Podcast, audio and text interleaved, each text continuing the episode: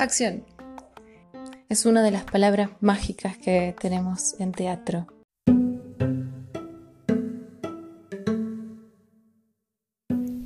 En la acción hay magia, gracia y fuerza, decía Goethe. Ah, en Astrolúdica, la acción tiene un lugar central.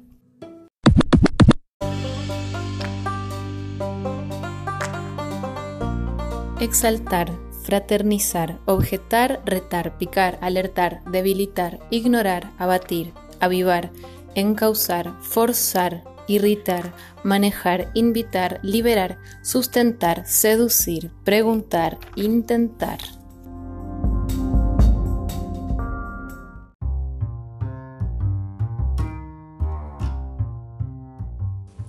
En Astrolúdica trabajamos con una metáfora base para organizar el juego, que es la siguiente.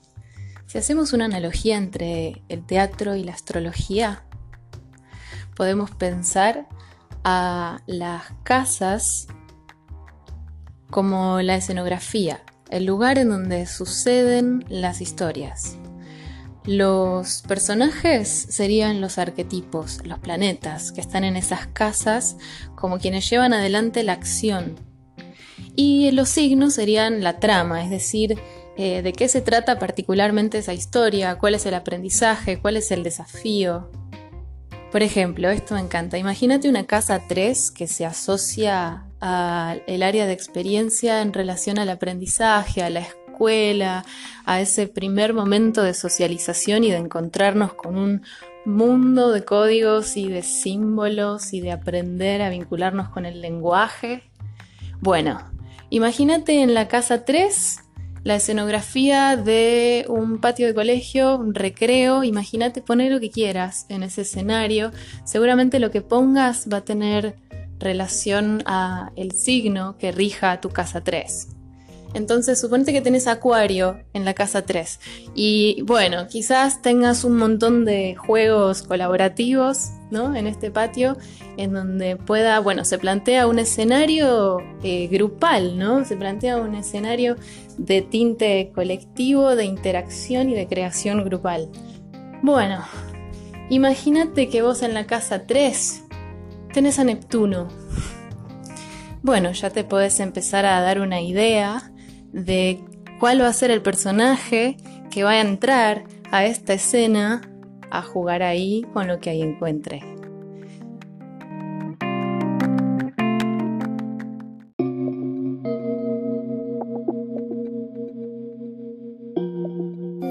Neptuno, Neptuno, Neptuno.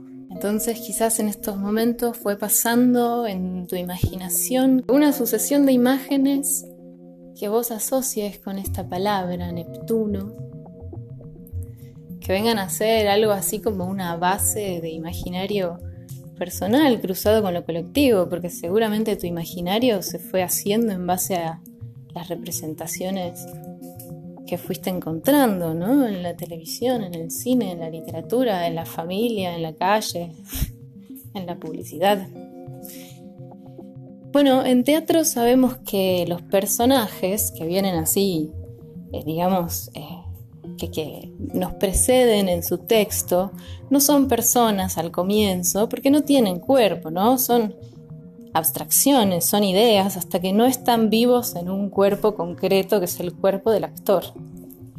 Solo hasta entonces no son pulso y respiración y no se manifiestan hasta que entran en acción. Cualquier especulación antes de la acción es falsa. El personaje es lo que hace en función de los vínculos que establece con otros personajes. Ah, sí, porque siempre estamos entramados.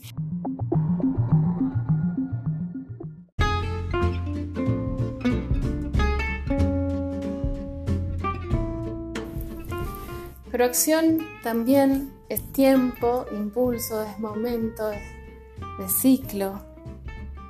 Acción aparece cuando aparece Marte en Aries y no antes y no después. Así que en Astrolúdica pasamos a la acción solamente cuando los actores están inquietos en la silla y aprendemos del proceso. Buscamos crear a partir de eso.